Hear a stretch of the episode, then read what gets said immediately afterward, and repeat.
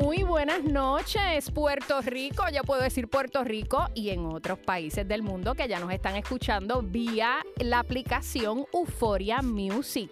Hoy, como todos los martes a las 9 de la noche, estamos conectados con la revista de bienestar de WKQ 580 Vive Bien, Vive de Show. Y hoy sí vuelven a escuchar esta servidora, Samari Román Gandulla, porque José tiene otro compromiso, pero mi hijo Samari, tranquila que tú estás hoy en buenas manos. Y ustedes no saben, yo me siento, esta semana José Santana, que está en su programazo, ahora es en Univisión Puerto Rico, tuvo la oportunidad de estar en el evento de la Fundación Ricky Martin. Y a mí me desagracia porque cuando yo pensé una manera de presentar estos dos invitados, yo iba a decir, yo me siento como si estuviera conociendo a Ricky Martin y a Draco Rosa en el aspecto de la música, pero es en el aspecto de la salud, de la alimentación y de lo que sostiene un pueblo, ¿verdad? Que es la agricultura. Así que para mí es un verdadero placer porque soy fan número uno del proyecto Composta PR. ¿Usted no lo ha escuchado? Pues mire, usted está out. Porque si usted busca su canal en YouTube, busca su página en Facebook, busca su página de Instagram recientemente localizada, se da cuenta que este proyecto es un proyecto de mucha envergadura. Y tengo aquí al doctor Joaquín Andrés Chong. Él es doctor en horticultura. ¿Estoy correcta? Fisiólogo de plantas, sí. Fisiólogo de plantas, graduado de Mayagüez, luego va a Michigan University a hacer otro grado de especialización en el área de maestría y su doctorado en la Universidad de Clemson en Carolina del Sur. Y él es como quien dice el cerebro, el que vino con la primera idea de composta PR, pero como ustedes saben, están los cerebros y están los artistas. Tenemos aquí al agrónomo Luis Reinaldo Santiago. Oiga, don Luis Reinaldo, el agro Luis Reinaldo es la persona que está en la, eh, ahí en el show, es el que explica, es el que se quema, que ahora mismo tiene un tan como el que yo cojo cuando me voy para Culebra. No, no, no, esto es del trabajo. Y él tiene un bachillerato y una maestría en horticultura de la Universidad del Colegio de Mayagüez. Así que yo estoy aquí, miren, como dicen por ahí, con los cocorotes, porque estamos aquí hoy para aprender y les doy de verdad las gracias por aceptar esa invitación que inicialmente fue por las redes y ustedes dijeron, espérate, déjame ver, esto suena de lo más bien, vamos a ver cómo es esto y aceptaron. Así que bienvenidos a ambos. A mí me gustaría comenzar para que las personas eh, les conocieran más allá y nos dijeran cómo surge este proyecto de Composta PR. Pues mira, este, en más o menos en el 2009 yo grabé una, eh, una podadora de grama que está modificada para triturar trozos de madera. Wow. Y entonces, pues, pues yo dije, pues déjame hacer un canal aquí, ¿verdad? Y subirla, porque eso, y realmente yo dije, nadie va a ver esto, porque esto, el internet era tan lento en, esa, en, ese tiempo y, y, tenías que estar en la computadora y eso. Pero lo subí y así empezó Composta PR, nunca pensamos que eh, que iba a crecer tanto y obviamente luego me encuentro con Luis Reinaldo que es tremendo educador, ¿sabes? y, y, realmente tampoco hubiese podido crecer si no fuera por él. Porque yo creo que esto es algo en conjunto, nosotros eh, trabajamos, Rey es perfecto explicando, yo soy un poquito más técnico y un poquito más científico, pero, pero necesitamos poder realmente enseñar a las personas a sembrar alimentos y y hacerlo saludable, ¿verdad? Entonces, pues nuestro propósito es que la gente siembre, no solamente que vea el canal y aprenda y se entretenga, sino que siembre en su casa porque a la larga, a la larga es lo que tú estás creciendo salud, pero no solamente salud, sino que estás creciendo economía y muchas otras cosas más dentro de ese huerto. Y yo siempre pienso que si nos vamos de aquí a 500 años, todo el mundo va a tener comida en su casa. Eso es así. Bien cerca. Así es que eh, para mí es un orgullo realmente trabajar con Luis Reinaldo eh, y he aprendido un montón de él y nos alegra mucho que, podamos sacar este... Composta Perrilla tiene como 70 mil suscriptores. Eso es así. Eh, tiene dos videos que han llegado a más de un millón. A veces eh, yo me gustaría dedicarle un poco más de tiempo, pero realmente pues yo lo hago esto cuando, cuando tengo el tiempo extra. muy bien, ese es el tiempo perfecto. pero realmente ha sido, nos encanta, nos ven en todo el mundo. Claro que sí, y eso es algo bonito. Y ahí es que uno ve el principio, ¿verdad? De, eh, leí en esta semana un pensamiento de Steve Jobs que dice que de esos locos que creen que pueden cambiar el mundo son los que lo cambian. ¿Verdad? Y hablar de la locura como una situación, ¿verdad? De, diferencia, de hacer la diferencia, es que ese concepto de locura que tiene esa cita. Y a mí me parece que aquí vuelve y se materializa ese mismo principio.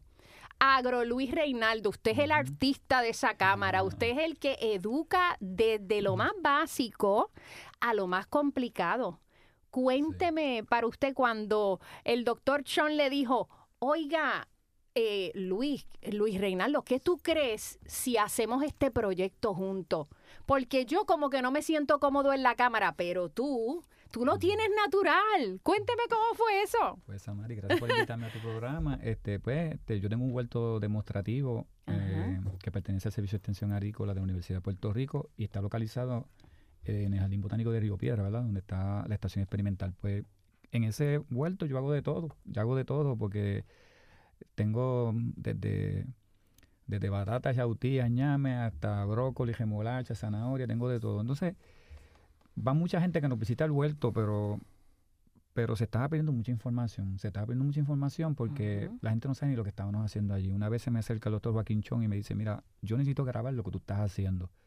y, y, yo le dije, bueno, yo sé que tú tienes un canal que se llama Composta PR, ¿verdad? Pues vamos a grabar uno. Oye, yo, como dice Joaquín, nunca creíamos que esto iba a impactar tanto. Yo tengo ya casi 58 videos grabados con Chon. Eso es así. Y, se, nos ven casi 200 países del mundo y, Qué impresionante. y esto ha causado una sensación increíble. Y yo sé, es verdad, yo sé que tengo que coger sol, que coger mucho sol allí en el huerto y todo, pero, yo lo hago con mucho orgullo porque eso es lo que yo quiero demostrar a nuestro país que tiene el potencial para producir todo lo que consume y que no tiene que traerlo de 56 países del mundo. Y eso es algo que quería enfatizar ese pensamiento de poderío sobre la salud, la alimentación y la economía de una familia tiene un alcance espectacular. Por eso es que ustedes, han llegado a tantos países. Pero a veces qué pena que no se expanda tanto esa onda de comunicación, educación y ejecución en los hogares puertorriqueños, aunque debo decir que hay una gran tendencia a que eso se esté dando.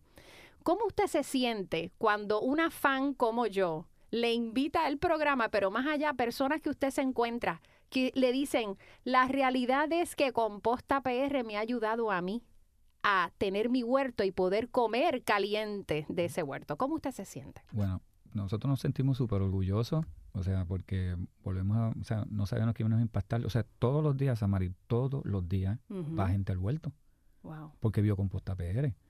Yo estoy echando gasolina y encuentro una persona que me dice, ¿usted le lo composta PR? ¿Usted es el agrónomo? Le digo Ricky Estoy en un negocio, estoy en Costco, estoy en donde sea y, me reconocen. Y yo digo, ven acá, señor, ¿qué es lo que está pasando aquí? No me diga a mí que yo... Porque usted es famoso, eso es lo que pasa. Pues, ahora, me tengo que cuidar, Samari. Ahora me tengo que cuidar un Oiga, cuidado con lo que hace por ahí, cuidado cómo le habla a la gente, porque yo usted es famoso, más allá del relajo, pero sí, el impacto se ve y se siente. Y gente de afuera. Mucha gente de afuera, no solamente puertorriqueños. Queremos llegar a a que Puerto Rico nos conozca un poquito más, ¿verdad? Y que, que vea el impacto que estamos teniendo. Y y pues, y lo estamos haciendo, lo estamos haciendo. Y nuestra meta era grabar un video cada dos, cada dos semanas. Y, y lo estamos logrando porque ahora mismo Chon tiene como, como seis o siete que todavía no ha puesto, pero, pero ya están grabados. Oye, aquí me parece como que, mira, una reunión de equipo que está diciendo, oye, vi por los videos que ya grabamos.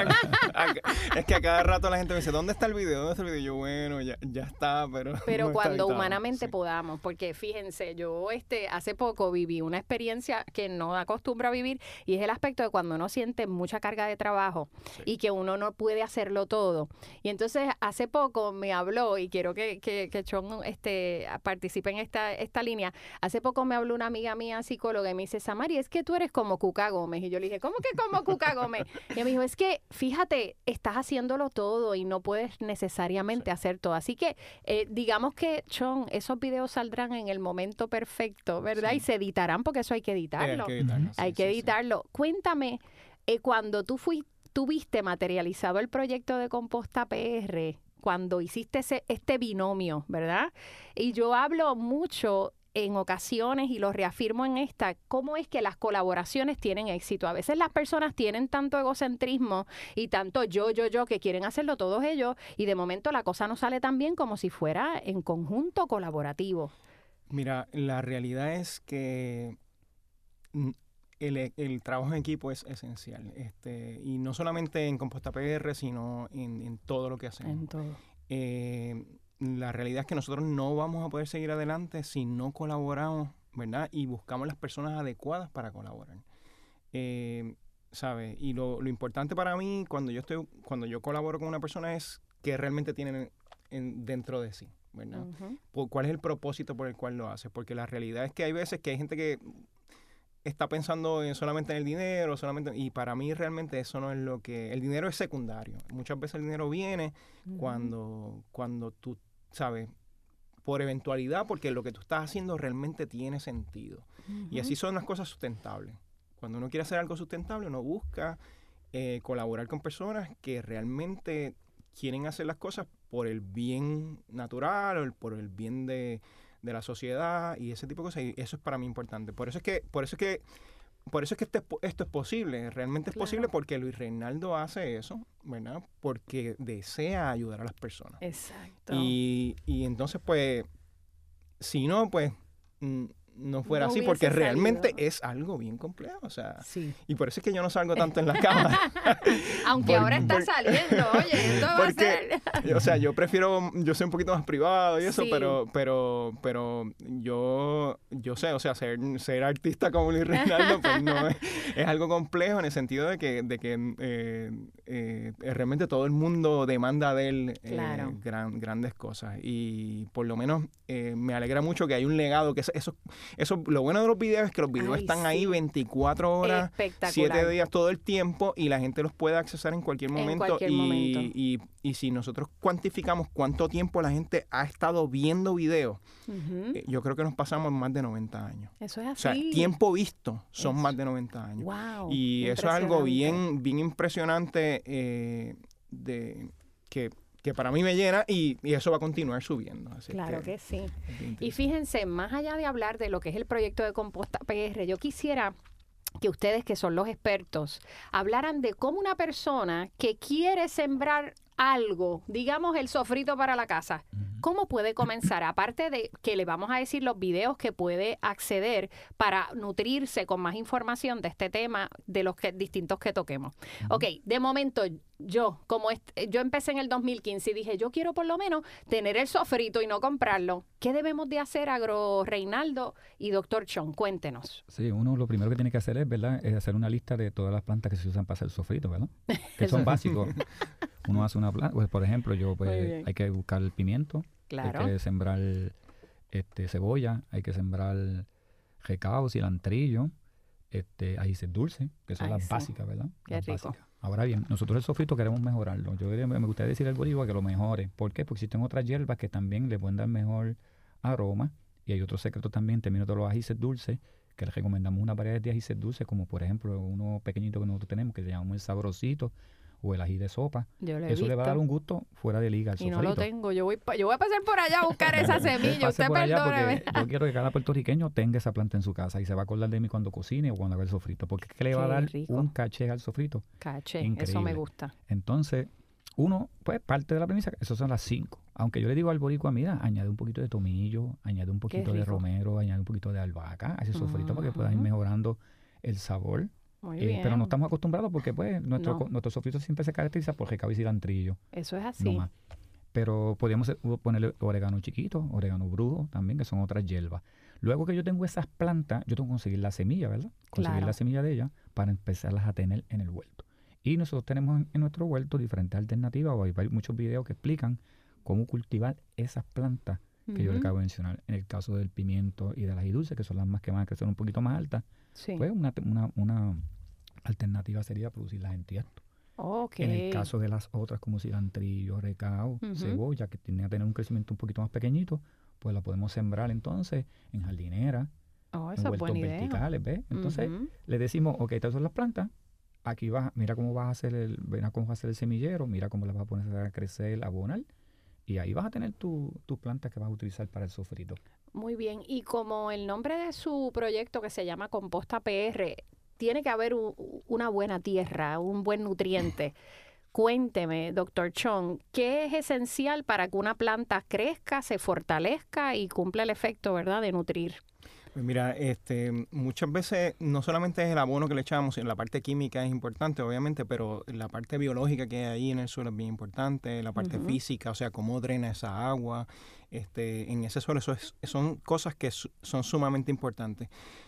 Pero ¿qué pasa? Como nosotros, los huerteros no necesariamente van a estar haciendo muchos análisis, así es que una de las cosas que queremos hacer es hacer una buena composta, degradar los materiales apropiadamente y reincorporar esos materiales dentro del suelo. Y ustedes tienen un video sobre cómo hacer la composta. Sí, ese video es, bastante viejito también. Sí, este, pero oiga, yo lo he visto. Sí, y, pero básicamente te, te habla acerca de cómo hacer una composta y cuáles son los factores que afectan esa composta, porque si tú sabes eh, si la compuesta está caliente, si no está caliente, eso te, ayuda a decidir qué tienes que hacer con esa compuesta.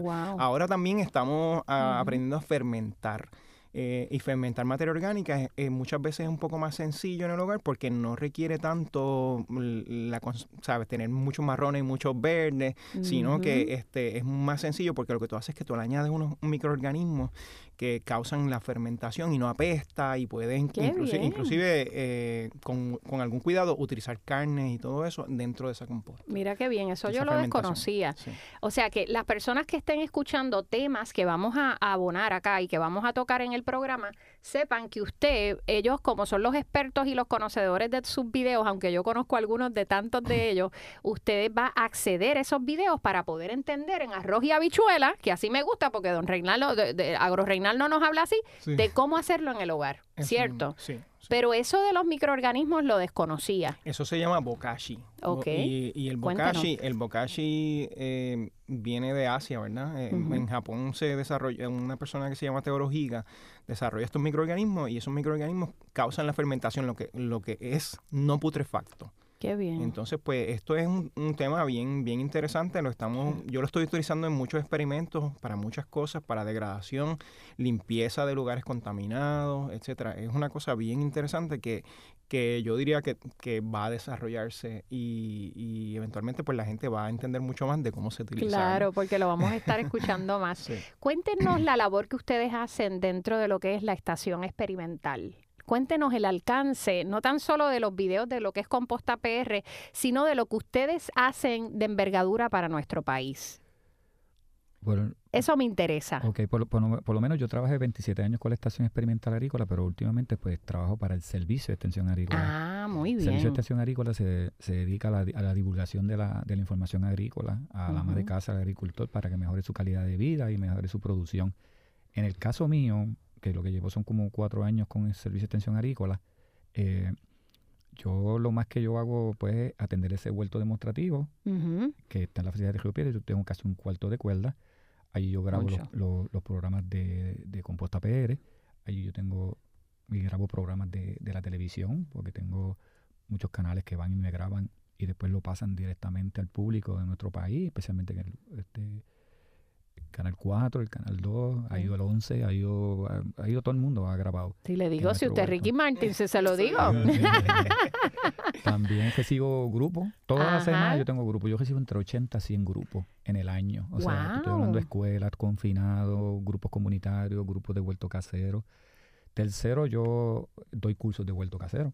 ¿De verdad? Sí, un poco de teoría en el salón y luego ellos practican en el vuelto y y, las personas que nos están escuchando, los radioescuchas, que le interese participar de este, de este organigrama al cual usted pertenece, ¿dónde tienen que contactar para esos cursos? ¿Es a través de Composta PR o es a través del servicio? es a través del servicio de extensión agrícola. Cada, cada, municipio tiene un agente agrícola, ¿verdad?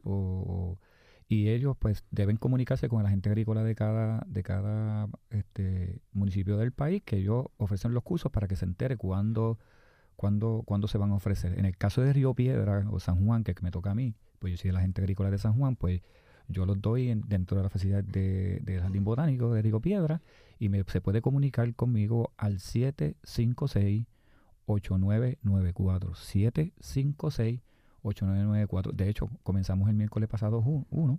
mañana y clase, recuerden los estudiantes, mañana y clase. Mañana y clase, apúntese por ahí. Entonces, eh, damos los cursos de vuelto casero. Y otra de las cosas que, que se hace, pues grabar composta PR, este, recibir grupo, el, el vuelto y los programas de televisión. Entonces, Samari, todo eso está lleno todo el tiempo. Ya yo me tengo que esconder entre las plantas. No me diga yo que le iba a pedir un autógrafo. Mire, y me imagino que es así, pero fíjese, esa avalancha de amor, de verdad, porque eso es amor, eso es amor, porque ver la, la, transparencia que usted muestra y también el doctor Chong en lo que es el concepto de composta PR, eso vale un millón. Eso mueve más que hasta, una, eh, hasta un político de un país. Un político de un país a veces no mueve tanto cimiento como una persona que en el particular de ser un anónimo, ¿verdad? De decir como yo, yo soy hija de Marichago, pues ustedes me dicen que son hijos de, de su padre y su madre y desde esa perspectiva de querer apoyar, crean un movimiento y una fuerza. Y yo creo mucho en esos conceptos, en el concepto de que el bienestar muchas veces parte de una decisión personal. En mi caso, y les expreso esto porque lo dialogábamos previamente al programa, es que para mí el huerto representa otras cosas y yo le dije a ellos, miren, yo no quiero sonar un poquito extraña porque yo, ¿verdad? Como líder en transformación personal, que tengo la práctica de psicología y de life coach y de wellness coach certificada, pues obviamente lo voy a ver desde mi ojo, desde mi lupa. Ustedes lo ven desde su representación y su, y su expertise en lo que es la agricultura y lo que es el alimento. Pero para mí el huerto en mi hogar ha sido un proceso de terapia full. Ese es mi lugar. Les digo más, eh, cuando ese huerto se creó, se creó en mi casa en favor, mi esposo lo construyó con mi hijo mayor. Y eso tuvo un impacto grandísimo. De ahí me hace una esquinita y dice, bueno, mamá, ahí está la esquinita. Y de momento la esquinita se convirtió en otra esquinota. y ahí es que yo digo, espérate, me tengo que poner las botas porque esto tengo que toda la semana trabajarlo porque si no se me afecta. ¿Verdad? Y entonces tengo un arbolito de acerola en un tiesto que me da. Los otros días le grabé un programa, un, story. Ustedes me dirán aquí qué yo hago con ese hongo que se adueña de ese árbol de acerola. Oiga, que ese árbol de acerola me da unas acerolas más ricas. Y de igual manera, les dejo saber algo. Ese proceso de yo tener ese huerto en mi hogar, yo le llamo mi Mindful Garden me apoya a mí, no tan solo en el proceso creativo de mi carrera, sino también en el proceso de vida, porque yo creo ese huerto cuando yo me entero del diagnóstico de mi mamá de cáncer y en ese proceso, ¿verdad? Fue como hilado, como que a la misma vez surge todo y me di cuenta que me ayudaba mucho a calmarme, que me ayudaba mucho a, a soltar mis estresores. Y realmente eso es lo que yo he podido ganar siendo, teniendo un huerto en mi casa, siendo una huertera. Eso yo lo he ganado. Y entonces mi hijo mayor lo construye, pero mi hijo menor maneja su hiperactividad, que tiene mucha, en el huerto, porque él es el, mi ayudante. Así que yo como, ¿verdad? Como persona que he vivido la experiencia de un huerto desde otra perspectiva, le digo, esto es terapia. Esto es terapia. Porque yo no pienso, yo no sé, a lo mejor le estoy idealizando, pero yo no pienso que usted, doctor Chon, ni usted, Agro Reinaldo, gritan. ¿O sí gritan? Bueno. Depende. Eh, eh, Depende, pero me, pero sí te, te crea un te hace más pacifista, es lo que me refiero. bueno, me imagino que usted gritará cuando le, las semillas no son buenas, ¿verdad? Sí, no, pero Samari, por ejemplo, yo, yo, bueno, bueno, yo empiezo siempre diciendo, el Señor creó los cielos y la tierra primero, luego creó a Adán y lo puso allí. Ajá. Eso nos dice prácticamente todo. O sea, creó el Señor los cielos y la tierra, luego puso a Adán para que administrara un huerto que se conocía como el huerto del Edén, que tenía que trabajar la tierra todo el tiempo y comunicarse siempre con él. Eso nos corresponde a nosotros. Nosotros tenemos que conectarnos con la naturaleza. Muy bien. Eso es una de las reglas del juego. Si usted está un poco enfermo, usted es trésico y cuestiones y todo, es porque usted no tiene el, el, huerto y usted tiene que liberar las toxinas de la civilización moderna trabajando la tierra. Eso es así, fiel creyente. Sí, y eso es. Pues póngale los puntos a la guía, usted siga por ahí, hable, es háblenos. Que, es que es importante eso, porque, o sea, el traer como, comida de 56 países del mundo, vuelvo y repito, depender de un barco, eso tiene que cambiar. Si usted después de María, Irma, y usted no uno aprendió, no aprendió de lo que nos sucedió y de lo que nos puede suceder en cualquier momento, conociendo al hombre que la primera necesidad que tiene es alimentarse y conocer, saber cómo producir comida una vez se vayan los vientos después de un huracán. Eso yo se lo demostré al país después de María. Mi vuelto estaba ready en mes y medio. Porque lo mismo que yo enseño, yo lo practico. Lo practico en mi hogar y lo practico en mi, en mi comunidad. Así que lo único que se veía verde siempre, se cuestionó eso durante medios de radio, y, pero, pero hubo cinco programas de televisión que se grabaron después de María, demostrándole al país qué tiene que hacer. No es llorar y esperar que venga el barco, es saber cómo usted producir comida y cómo levantarse. Recuerdo que Telemundo de Tampa eh, vino y grabó y dijo, yo quiero ver cómo Puerto Rico se levanta, yo no vine a ver a, lloriqueo, yo quiero grabar cómo este país se está levantando. Y una de las, de, de las cosas que hicieron fue grabar en mi huerto porque se enteraron de que había un huerto en, en, en, las facilidades del jardín que estaba ready después de un huracán. El mío estaba ready porque yo sé producir comida y ese es el mensaje claro. Y además de producir comida, o sea, yo también libero el estrés en el huerto. Créame. Eh, hace sol, hace, sol, Y, es fuerte el calor, pero yo me lo disfruto. Qué bien. Y, y, fíjese, eso podemos entrar más en materia luego de nuestra primera pausa, eh, porque ese tema yo quiero que usted tenga el tiempo, al igual que el doctor Chon, de poderlo trabajar. Eh, esto es una cultura donde el ser humano se ha adaptado, ¿verdad? Eh, Puerto Rico es un, un, país en mucho crecimiento y cambio, sin embargo hay una cultura en donde estamos realmente expuestos a repetir patrones. Y en este momento yo quisiera que todos los radioescuchas nos vuelvan a sintonizar luego de la pausa porque vamos a hablar en profundidad de cómo nosotros podemos tener un huerto sustentable y cómo podemos alimentar a nuestra familia en momentos de emergencia. Y regresamos aquí a la revista de bienestar Vive Bien, Vive de Show con estos grandiosos invitados. Tenemos al doctor Chong y al agro Luis Reinaldo de Composta PR. Y estábamos eh, antes de la pausa hablando de un tema un tanto controversial, preocupante y realmente es muy serio. Yo cuando ustedes llegaron les hablé que para mí el video de Composta PR que más me había impactado fue el de las semillas, porque yo percibí a Agro Luis Reinaldo y también al doctor Chon que querían llevarnos un mensaje. El mensaje es un mensaje de que hay que hacer algo, hay que hacer algo y hay que tomar y adueñarse de la alimentación, por lo menos de nuestra familia. Y quisiera que extendiéramos, ¿verdad?, ese mensaje a todos nuestros radioescuchas. WKQ 580 es la emisora número uno del país y la difusión es muy grande. Y esta responsabilidad que yo tengo de educar es educar en todos los ámbitos. Y al ustedes estar aquí, yo quiero aprovechar la visión que ustedes tienen sobre la alimentación en Puerto Rico y cómo el huerto en el hogar puede apoyarnos en momentos aún como el pasado huracán María.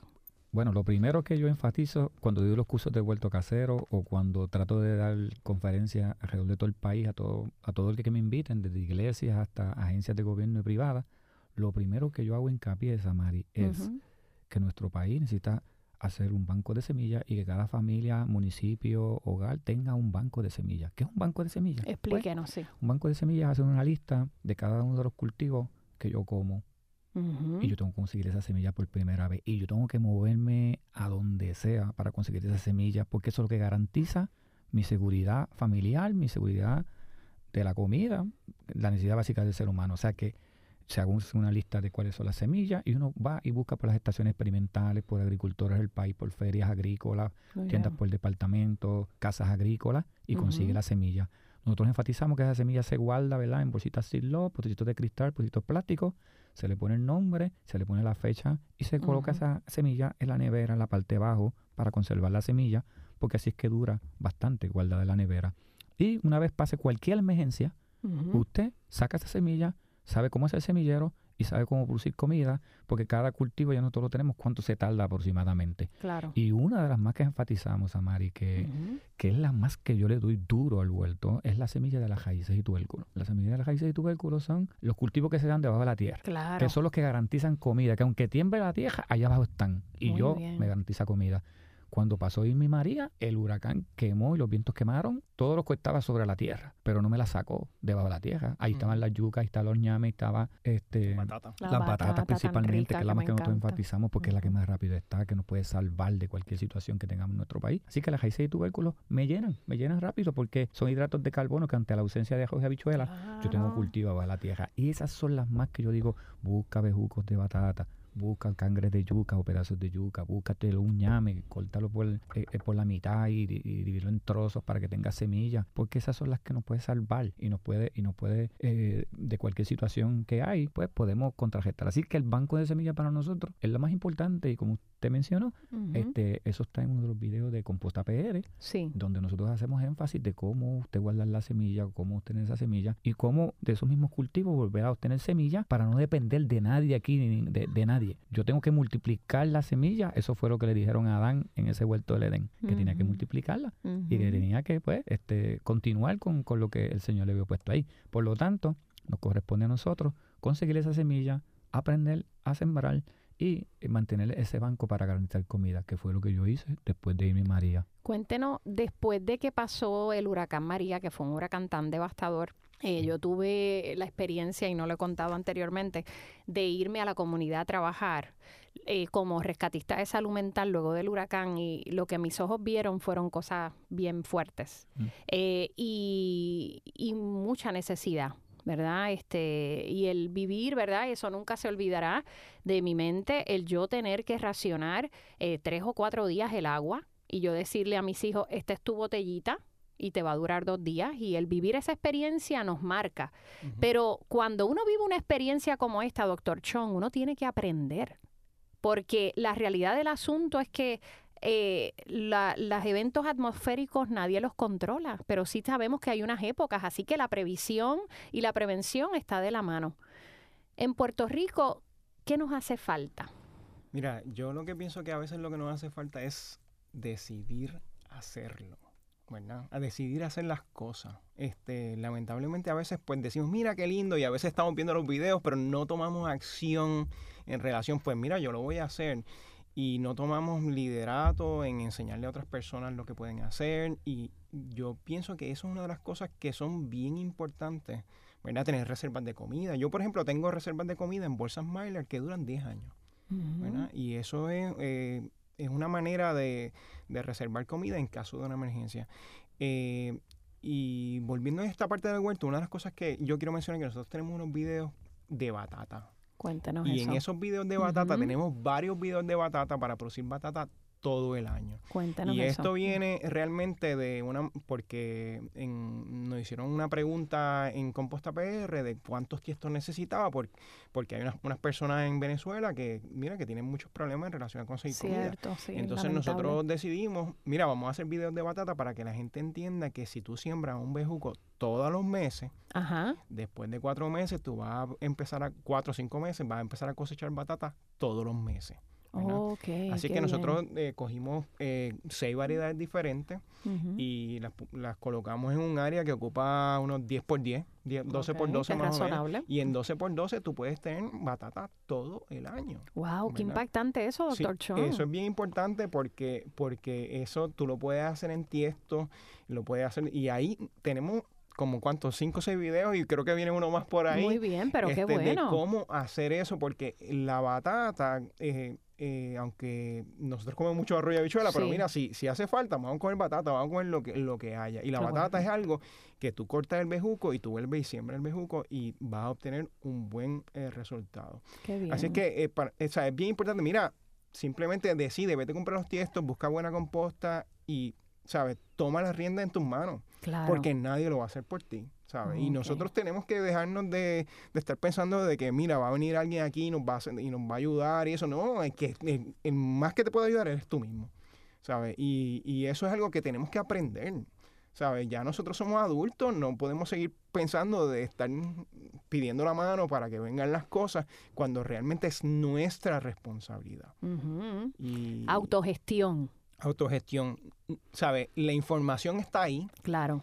Eh, usted puede aprender, si no entendió algo en el video, vuelve y mírelo. Tú sabes, algunas personas no hacen la pregunta de lo que está en el video cuando me parecen que no lo han visto. Eso me gusta, que le repitan a la persona lo mismo. mire el video. Mire el video y ahí está la contestación. Muy y, bien. Y, por ejemplo, una vez me preguntan, mira, ¿cómo yo, cómo yo doblo el bejuco para enterrarlo? Pero ¿cuántas veces doblamos el bejuco en, los videos para enterrarlo? Tú sabes. Ah, yo creo que ahí es donde ellos gritan, ya lo descubrí.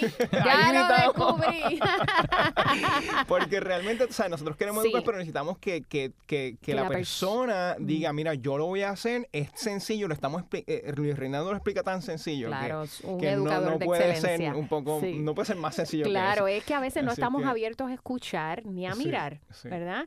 Este, esa filosofía que habla el doctor Chon de autogestión, es donde está el cambio de un pueblo. Responsabilidad propia. Responsabilidad propia. Por eso algunos videos por ahí, sobre todo un poquito los más viejitos, dice siembra, comparte, responsabilidad propia. ¿Sabes? Si tú no compartes el video, tú no siembras, tú sabes, de nada me sirve yo tratarte de educar o que Luis Reinaldo te eduque, por lo menos gracias a Dios siempre los videos van a estar ahí. Y, y, lo que importa, lo que importa es que tú tomes esa responsabilidad y digas, mira, yo lo voy a hacer y yo le voy a enseñar a mis niños y mira, y poco a poco yo voy a conseguir todo lo que yo necesito para yo ser más sustentable. Y cuando, mira, y cuando tú te comes un tomate de esos que crece en tu huerto, jamás, o una cebolla, o el cilantrillo que crece en tu huerto, jamás y nunca tú vas a ir a otro lugar a comprarte eso porque, porque es definitivamente superior. mucha, mucho, mucho más superior de lo que tú puedes conseguir en cualquier otro lugar.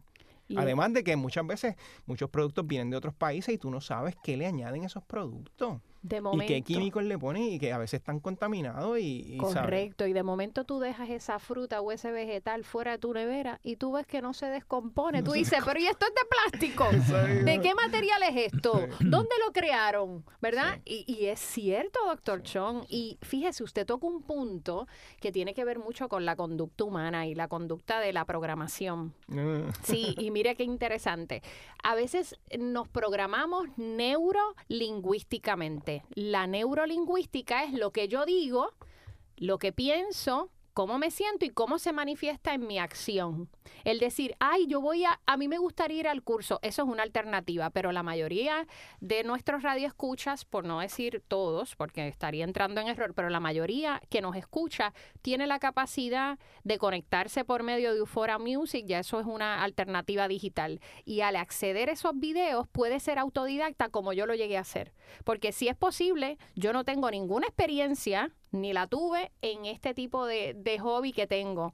Y lo pude aprender de uno, dos, tres y de la A a la Z con ustedes. Así que yo sí doy fe de eso. Así que el esperar que caiga las cosas del cielo, como en mm. algún momento esperamos luego del huracán, no sería una alternativa de autosustentabilidad, ¿verdad, Agro Reinaldo? No, no, no. es que el problema es que se creen que el barco nos va a resolver todo y no es más muchos de los bancos estuvieron cerrados muchos de los bancos entonces tampoco había dinero para comprar. Eso es cierto lo experimentamos eh, eh, también. pero pero vuelvo y repito nuestro a través del servicio de atención agrícola nosotros te enseñamos a pescar para no darte pescado ¿eh? qué bien. hay que enseñarte a producir para que tú sepas qué hacer después de cualquier emergencia. Y si lo sabes hacer pues entonces vas a vas a echar hacia adelante. Pero si vas a esperar el barco si vas a esperar la tarjetita si vas a esperar que te envíen el alimento por paracaídas, te tengo malas noticias, Boricua, tienes que, empezar a despertar porque no sabemos qué, cambios, ¿verdad?, tiene este país, ¿verdad? Así mismo una junta de no sabemos ni, ni, dónde vamos, este, un presidente de la nación americana, ¿verdad?, que también tiene otra, otra, visión. Otra, visión, pues, pues nuestro país tiene que despertar, tiene que despertar Samari. Definitivamente. Y e, en el despertar están los cambios que yo decido por mí, que yo decido por mi familia. Ante eventos, normalmente cuando el ser humano tiene una crisis, ¿verdad? En este momento hablamos de muchas crisis de nuestro país, problemas fiscales, pero un ejercicio que ayuda a la composición de una mente sana es que tú controles algo en tu vida. Ejemplo, que hagas ejercicio, eso es manera de controlar, porque estás manejando y controlando tu salud y tu tiempo. Que hagas espacios para meditar, eso es controlar tu tiempo. Al controlar algo de tu escenario de vida, provoca bienestar en ti porque tú eres el autor o la autora de ese cambio. Al tú controlar un huerto en tu casa, tú tienes el poderío de sustentar y, poder alimentar a tu familia. Yo le tengo un comentario, luego del huracán María en el huerto en mi casa, se cayó todo, se quedó el lemongrass y se quedó esa planta de lemongrass y de momento no había ninguna bebida refrescante, ninguna, alcohólica o no alcohólica. Y de momento yo dije, bueno, yo tengo ahí la planta de lemongrass y me puse a hacer té de lemongrass con un poquito de limón y todos los vecinos de nuestra calle iban a casa y me pedían. también el lemongrass tiene unas propiedades, ¿cierto? Sí, eso es así. ¿Y las propiedades del lemongrass son calmantes, energizantes o cómo? Cuéntenos un poquito cómo podemos, porque en mi casa iban y lo buscaban como si fuera una limonada y era lemongrass. Sí, bueno, Samari, recordarle a, nuestros oyentes que cuando uno tiene un huerto, nosotros siempre hemos dicho a través de los videos que hay que sembrar cuatro cosas. Cuatro cosas son importantes un huerto. Ok, cuéntenos. yo siempre digo, si usted tiene una planta de recado, una de pimiento en su casa, usted no tiene un huerto, usted tiene dos plantas. Ajá. El huerto un poquito más grande. Ahí hablé de las raíces de tubérculos que hay que tenerlas. Muy bien. Hay que tener las frutas en el huerto. Hay frutas que nosotros producimos en tiesto, hay frutas que producimos en el, en el suelo. Y las dominamos en tiesto y las controlamos a través de poda. Denos ejemplos de esas plantas. Pues, por ejemplo, mira, nosotros llevamos las frutas al huerto y una de las que me recomendamos es la piña, se puede sembrar en tiesto. Carambola en tiesto, guayaba en tiesto. Podemos sembrar el limón en tiesto, mandarín en tiesto. Eh, podemos sembrar la cerola y la grosella en tiesto. Fíjate que estoy hablando de frutas tropicales. La fresa no es de aquí, pero la podemos tener también en tiesto. ¿eh? Y hay otras que no podemos producir en tiesto. El aguacate no la puede producir en tiesto, pana no la puede producir en tiesto, quenepa no la puede producir en tiesto. ¿ves? Pero hay que llevar las frutas al huerto. El otro te dije que era la raíz de tubérculo, otro viene siendo los vegetales, que son los normales, los que más rápido van a estar después de una emergencia, pues vamos a tener lechuga en 25 días, vamos a tener cilantro rápido. Pero el último son las plantas aromáticas, las medicinales y las especias. Esas son las que yo enfatizo. ¿Por qué? Son importantes para mí, porque yo las uso para cocinar. Claro. Yo me curo con ellas. Es cierto. Porque ellas, ellas, a través de la historia se han utilizado para contrarrestar malas enfermedades. Y las utilizo para ahuyentar las plagas en el huerto. Es y las utilizo también para, para propósitos cosméticos, fragancias. Pero ese punto medicinal donde tocas el limoncillo, que lo utilizamos para para calmarse, para dormir mejor, para, para, para nuestro sistema digestivo. Las hierbas son bien importantes en un huerto, ¿eh? porque, porque, porque las tenemos que cultivar por todos esos, esos propósitos que, que acabamos de mencionar. Así que el huerto un poquito más grande y más variado de lo que usted se imagina. Eso es la, la, hierbabuena. La hierbabuena. Ay, cuéntenos sobre, tanto que se usa la hierbabuena para cosas alcohólicas, pero la hierbabuena tiene un componente medicinal grandísimo. Sí, lo usamos para el estómago también, lo utilizamos este, en la confinería, la menta. Eh, nosotros sembramos el romero, el tomillo. Me encanta, yo Albahaca, tenemos 10 tipos de albahaca en nuestro huerto. Desde la, desde la albahaca dulce para cocinar en la comida italiana, pero tenemos el, el, el albahaca de limón si quiero utilizar para el pescado o si quiero hacer un pececito. Tengo la, la, albahaca de, de de canela, si quiero dar toquecito a nuestra avena de canela. ¿Y la violeta cómo se le llama? Hay, hay, dos, tipos, Hay dos tipos. hay una que se llama opalina y otra que le llaman la albahaca de clavo, la albahaca plateada de nosotros, que más se usa para propósitos medicinales. Muy bien. Albahaca blanca, este, la, el tulsi o la albahaca santa. Ese tulsi no lo conocía. La albahaca de aní, este, la albahaca de alcanfor, todas esas albahacas eh, es más, había que atraer la abeja al huerto después del huracán porque estaban locas, ¿verdad que sí? Eso es así, pues cierto. las plantas que más nosotros sembramos en nuestro huerto, hay un video de Composta PR, cómo, atraer, cómo atraer la abeja al huerto porque nos pasó eso después del huracán. Claro. Tenemos que estar preparados para una próxima, para una próxima vez, sembrar cariaquillos, sembrar las albahacas, porque cuando entran en flor, usted va a tener cientos y cientos de abejas en el huerto. ¿ves? Pues fíjese, yo no tengo cientos, pero he tenido cinco o seis por ahí que veo que se me pegan a esas flores de albahaca y yo digo, pues están a, gusto y están haciendo lo que tienen que hacer. Ahora bien, hemos experimentado últimamente en estos meses mucha sequía y no se ha dicho públicamente, no sé si es una estrategia política, la desconozco, pero hay sequía en muchos puntos de Puerto Rico. ¿Cómo el huertero puede contrarrestar eso, aparte de con el agua de, de, verdad que riega de la tubería de su hogar? ¿De qué otra forma puede provocar unos sistemas de riego para que el huerto pues se mantenga bien todo año, verdad? nosotros a través del Servicio de Extensión Agrícola tenemos unos modelos que usted puede conseguir a través del Servicio de Extensión Agrícola, modelos de cómo recoger agua de la lluvia para usted almacenarla. Además de ser gratis, es más, es mucho más, más ¿verdad? Eh, mejor para las plantas que la de acueductos, ¿verdad? Porque aquella se le añade un poco de cloro. Y esos modelos me permiten yo diseñar a través de PVC en el desagüe de la casa e ir dirigiéndola a, a unos, a unos este, lugares donde se almacenan, sean drones de 55 galones o, tanques que usted puede conseguir. Y ese es el agua que se utiliza para riego. Porque si usted va a mantener el huerto, recuerde, y no va a haber agua o pasa cualquier emergencia, tenemos que, que tener esa reserva de agua. Y también le mencionamos cómo conservar esa agua libre de mosquitos y libre de, ¿verdad? de, de otro, eso está en, en, esos modelos de recogido de agua de la lluvia. Eso existe en muchas partes claro. de, de, nuestro país funcionando perfectamente. Y en el hogar lo podemos hacer de una manera un poquito más, este, digamos, más casera. Eh, y oiga, ¿cuántos videos no hay en las redes sobre cómo crear, verdad, un riego para, para el área? Eh, en mi caso, yo entiendo que eso es fundamental, porque cuando hablamos de agua y hablamos de sequía, pues ¿cómo sostenemos el huerto? Pues creando estos sistemas de riego, ¿verdad? Y de rescatar el agua de lluvia, que es la mejor. Y para mí, realmente cuando yo pienso en lo que es composta PR, yo pienso que es un movimiento. Miren como yo lo veo. Yo veo que es un movimiento porque es un movimiento de autogestión. Porque ya descubrí cuando el doctor Chong y Agro Reinaldo se molesta y es cuando la gente no ve el video bien. Y usted tiene que verlo, mi gente, para poderlo entender. Así que la acción, en la acción está la clave. Si yo le, eh, varias personas sabían que ustedes venían y me hicieron ciertas preguntas. ¿En qué tipo, y cosas sencillitas me las pueden contestar, en qué tipo de clima o qué tipo de ambiente se da mejor el recao. Yo lo sé, pero me lo preguntaron y yo lo suelto. Eh, es húmedo, hay que regarlo cada cuánto tiempo si está en tiesto, eh, si está en la tierra, cómo procuro, ¿verdad? Que yo sé que eso se, se riega muchísimo, pero ese tipo de pregunta tan básica me han hecho. Cuéntenme si la pueden contestar o tenemos que ver el video. Bueno, hay un videito que, que dice las plantas, las cuatro plantas aromáticas principales de un huerto, que viene siendo el recao, cilantrillo, el orégano chiquito y el orégano brujo, que por tradición pues se han utilizado en la cocina puertorriqueña. Ajá. El de todos ellos, uno de los más importantes es el recao. Okay. Tres truquitos rápidos. Muy bien. Porque se nos acaba el tiempo. Tenemos la primera, eh, le gusta el agua, el recao le gusta el agua. El cilantrillo no le gusta que le mojen la hoja, ¿verdad? que el agua sea en el suelo. El recao te la puede aguantar un poquito. Segundo, se propaga por semilla o se propaga ya, se compran las plántulas de recao. Tercero, no le puedo ver la flor al recao. Se la tengo, cada vez que yo la veo, se la tengo que cortar. ¿Para qué? Para que siga desarrollándose la hoja. Si me le dejas la flor y tú siempre como ama de casa estás cortando hoja, cortando hoja para cocinar y no le quitas la flor, la planta te desaparece en siete meses.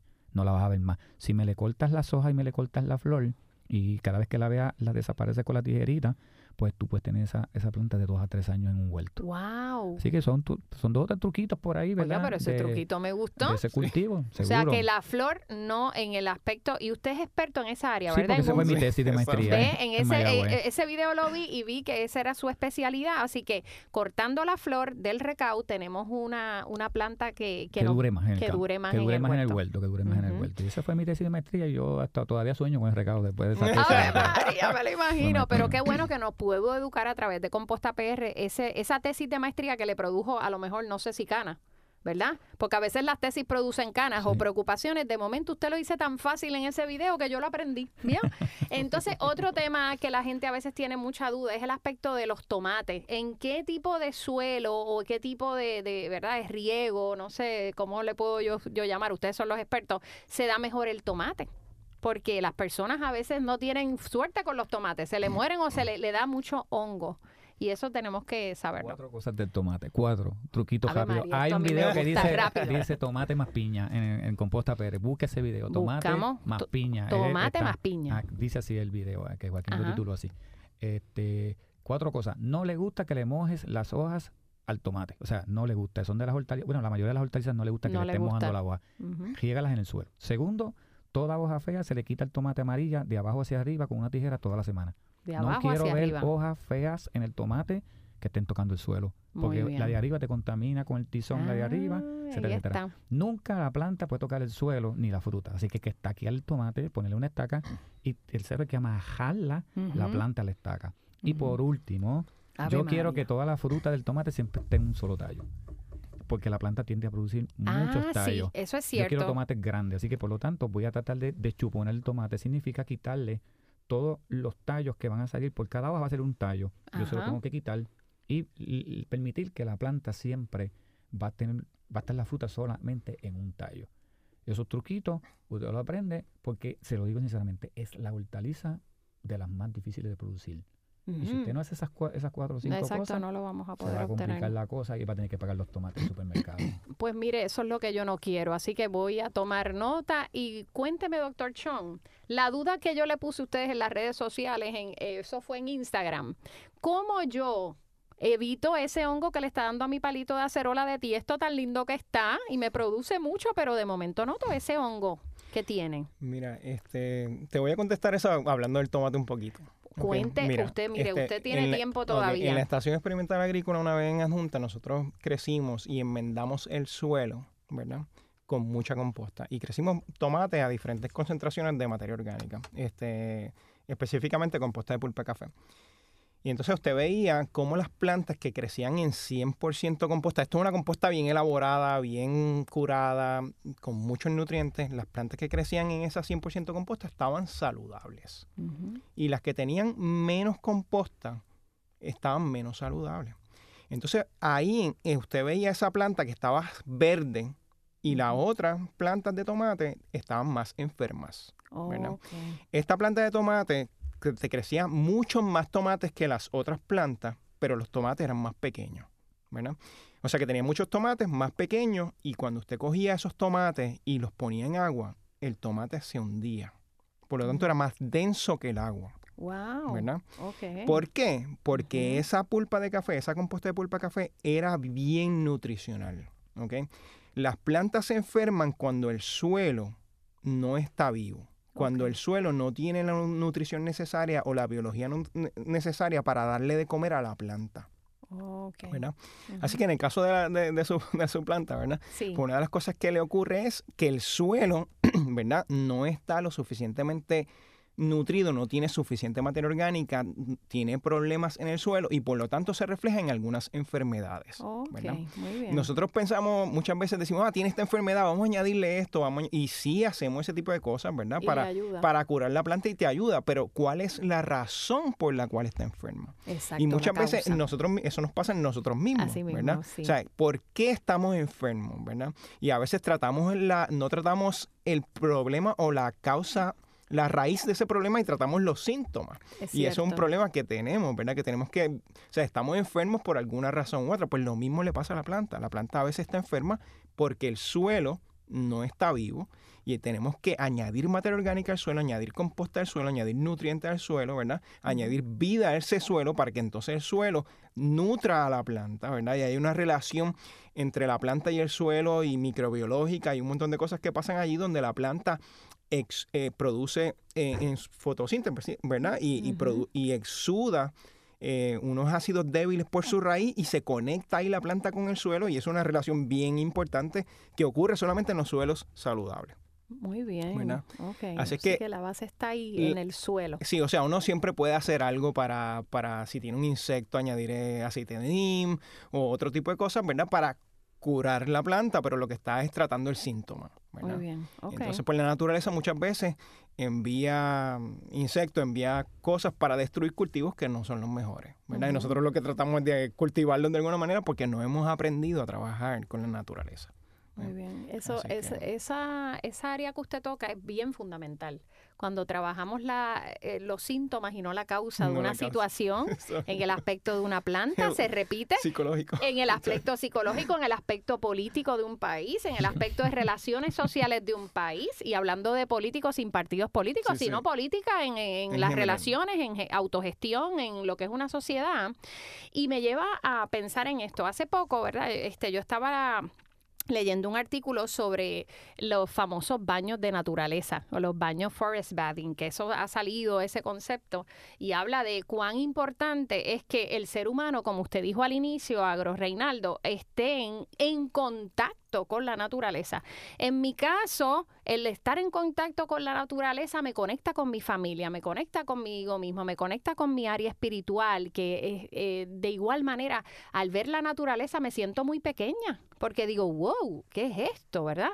Y entonces ese aspecto del baño de naturaleza me deja mucho que pensar, porque estaba yo leyendo otro artículo que decía de cómo los árboles se comunican unos a otros para advertir sobre distintas plagas o, o verdad este eh, contaminantes y otras este, eh, adversidades verdad que le puede provocar la, el que no subsistan Cuéntenos un poquito de eso, porque ese artículo a mí me pareció interesante y ustedes por su expertise y su experiencia, para ustedes esto es como hablarle en arroz y habichuela, cómo eso es sumamente interesante. La gente piensa que el yo coger y, matar una planta, ¿verdad? O cortarla o no abonarla, no echarle agua, pues esto es una bobería, pero realmente es mucho más que eso.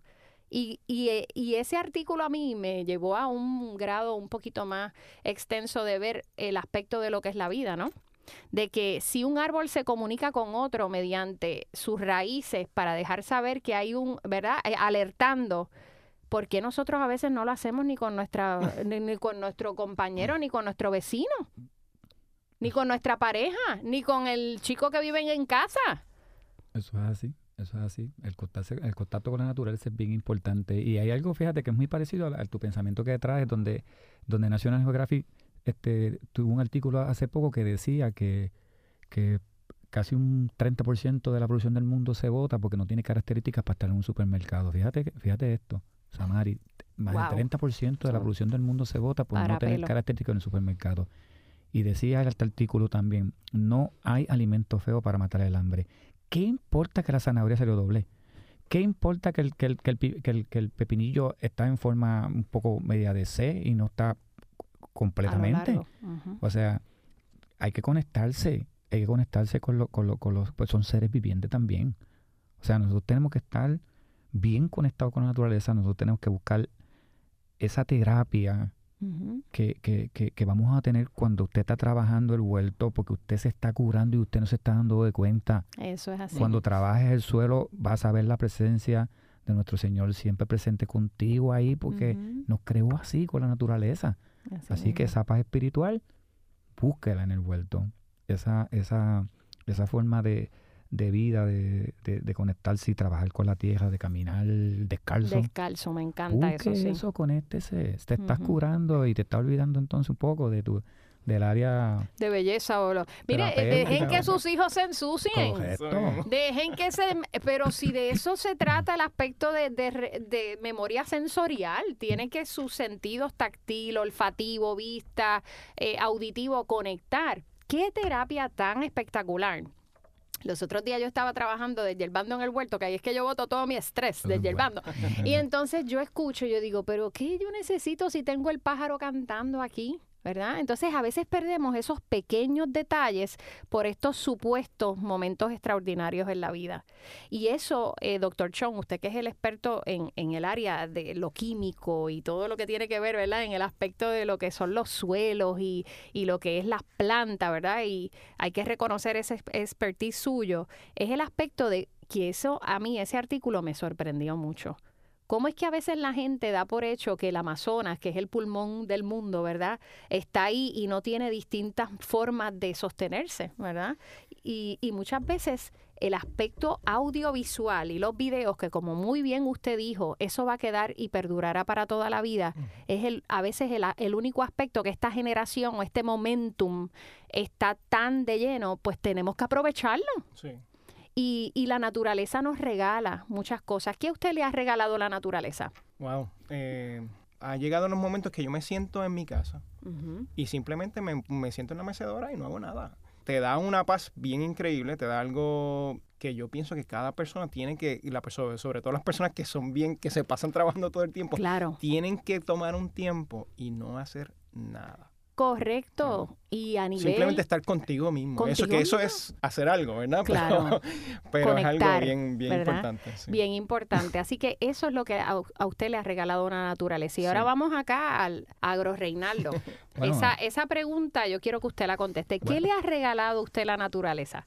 El padre de la Revolución Verde Premio Nobel de la Paz tenía un pensamiento muy bonito que decía, es necesario salirse de las oficinas, intenerse en el campo y ensuciarse las manos porque ese es el único lenguaje que entiende el suelo, las plantas y los animales. Qué lindo. Sí que... Hay que conectarse con la naturaleza. Eso es todo. Y a través del huerto, usted se va a conectar. Así que tenga su huerto.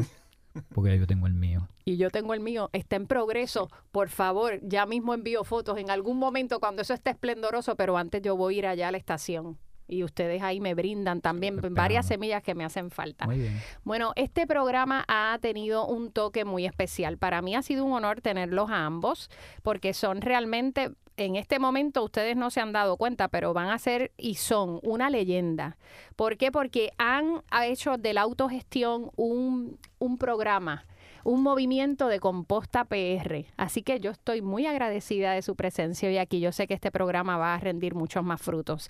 Y a todas las personas que se quieran conectar con nosotros, recuerden que volvemos el próximo martes a las 9 de la noche y tenemos la repetición todos los sábados a las 6. Así que si de momento usted estaba trabajando y se le extendió el trabajo y no llegó a la casa, este programa lo puede volver a escuchar este sábado a las 6 de la tarde. Así que le agradecemos su sintonía y estamos siempre a sus órdenes y las personas que desean seguirnos, pueden seguirnos en Samaris Román Gandulla, hashtag Vive Bien Vive de Show, José Santana 7, hashtag Vive Bien Vive de Show y a Composta PR en YouTube, Instagram y Facebook.